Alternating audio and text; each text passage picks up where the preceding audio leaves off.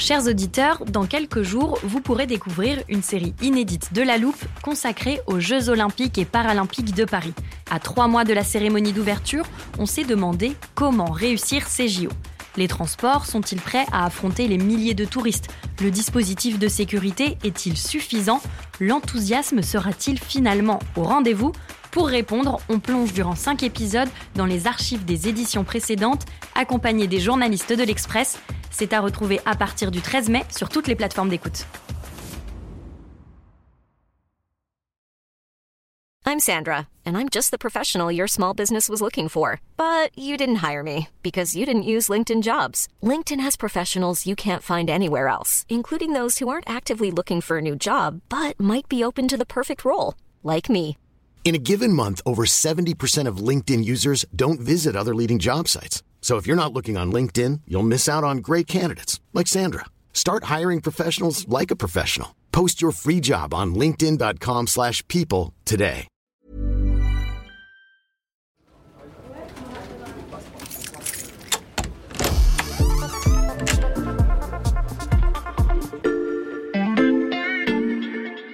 Salut, c'est Xavier Yvon. Bienvenue dans l'armoire de la loupe. Cette semaine, vous allez tout comprendre sur Intifada. On arrive à une nouvelle intifada. Intifada, intifada. Il règne un parfum d'intifada. Une intifada. l'intifada. Le mot évoque immanquablement le conflit israélo-palestinien. Et pour nous expliquer, j'ai donc fait appel au spécialiste du Proche-Orient à l'Express, Corentin Pénarguéard. Salut Corentin. Salut Xavier. Intifada, c'est de l'arabe. Ça veut dire quoi exactement? Alors littéralement, ça signifie soulèvement. Mhm. Euh, donc ça a déjà été utilisé plusieurs fois dans des pays arabes pour qualifier des, des mouvements de révolte, euh, au Liban, en Irak, ou même au début des printemps arabes en Tunisie en, en- en 2011. Mhm. Après, euh, dans le langage courant, c'est un mot qu'on associe euh, tout le temps aux deux grandes révoltes globales des Palestiniens contre l'occupation israélienne, la première et la deuxième intifada. Et c'est cet aspect-là qui nous intéresse aujourd'hui. À quel moment a-t-on commencé à parler d'intifada palestinienne? Alors la première fois, c'est en 1987, Mhm. c'est pendant le premier soulèvement palestinien. Et pour te donner un peu de contexte, on est euh, 20 ans euh, après la guerre des six jours. Ça fait donc 20 ans exactement qu'Israël occupe militairement des territoires palestiniens, avec euh, toutes les tensions qu'on peut imaginer, toutes les tensions que ça peut créer. Et à ce moment-là, bah, tu as deux événements très rapprochés qui vont servir d'étincelle. Le premier, c'est un Israélien qui est poignardé par un Palestinien dans la rue. Et deux jours plus tard, un accident de la route avec un camion qui est conduit par un Israélien et qui percute une voiture et tue les quatre Palestiniens qui sont à Hmm. l'intérieur. Alors à partir de là, tu as des rumeurs de vengeance qui commencent à circuler, euh, des manifestations de Palestiniens qui démarrent un peu partout. Et pendant les funérailles, la foule s'en prend à une position de l'armée israélienne. Elle commence à jeter des pierres, des cocktails Molotov. Donc c'est le début de la première intifada. Elle a été surnommée la guerre des pierres. Et en face, la répression de l'armée israélienne, elle a été euh, violente. Côté palestinien, il y avait aussi une résistance passive avec des grèves et des boycotts. Mhm. Cette première intifada, elle prend fin en 1993 avec la signature des accords d'Oslo, avec cette poignée de main historique entre Yasser Arafat et Yitzhak Rabin, et surtout avec l'espoir de la création d'un État palestinien. Les accords de paix d'Oslo mettent donc fin à la première intifada. Pourquoi y en a-t-il eu une deuxième, Corentin? Bah, simplement parce que les accords de paix n'ont pas marché. Mhm. Euh, pendant sept ans, la situation elle est restée euh, la même pour les Palestiniens, voire elle s'est aggravée. Et donc les, les Palestiniens, ils ont commencé à perdre espoir. Là-dessus, en 2000, tu as une nouvelle étincelle. Mhm. Cette fois, c'est Ariel Sharon qui, à l'époque, est le, le patron de la droite israélienne, qui visite l'esplanade des mosquées. C'est un lieu saint pour les musulmans. Et euh, ça se passe en septembre. Tout de suite, ça provoque des manifestations palestiniennes impressionnantes dans l'ensemble des territoires. Et cette fois, l'intifada, elle change de nature. Comment ça? Bah, elle se fait plus seulement avec des lance-pierres, mais avec des fusils et des ceintures d'explosifs. Mhm. Euh, tu as des affrontements armés et une multiplication des attentats suicides contre les soldats israéliens, mais aussi contre les civils. En face, l'armée israélienne, elle riposte en lançant une grande offensive contre des villes palestiniennes et contre les camps de réfugiés. C'est ce qu'on appelle l'opération Rempart. Mhm. Alors, t'as pas de date de fin officielle pour cette deuxième intifada. En gros, les experts la situent en 2005, un peu après la mort de Yasser Arafat. Mhm.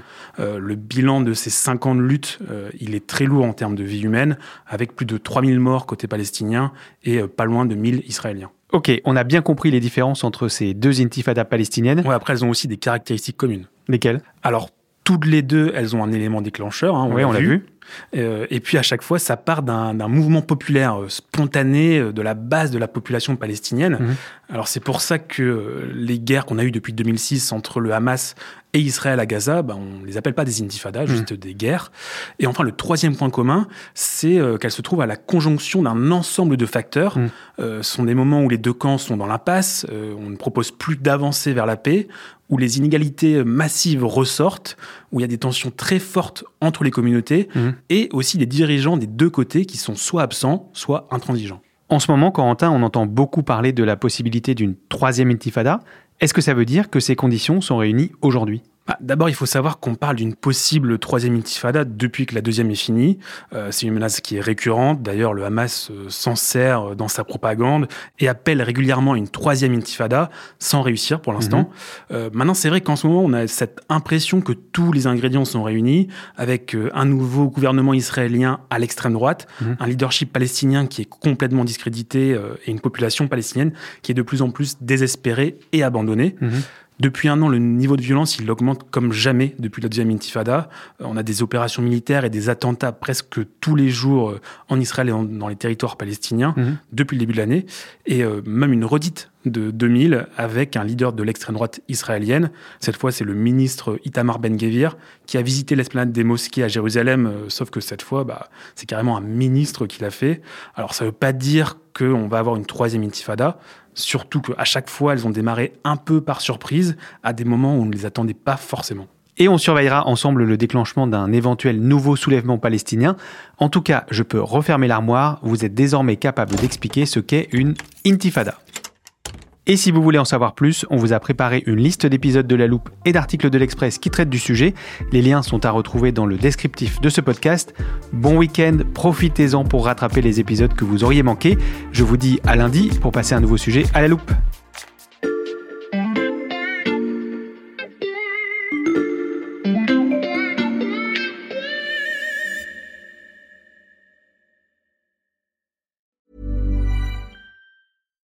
When you make decisions for your company, you look for the no-brainers. And if you have a lot of mailing to do, stamps.com is the ultimate no-brainer. It streamlines your processes to make your business more efficient, which makes you less busy.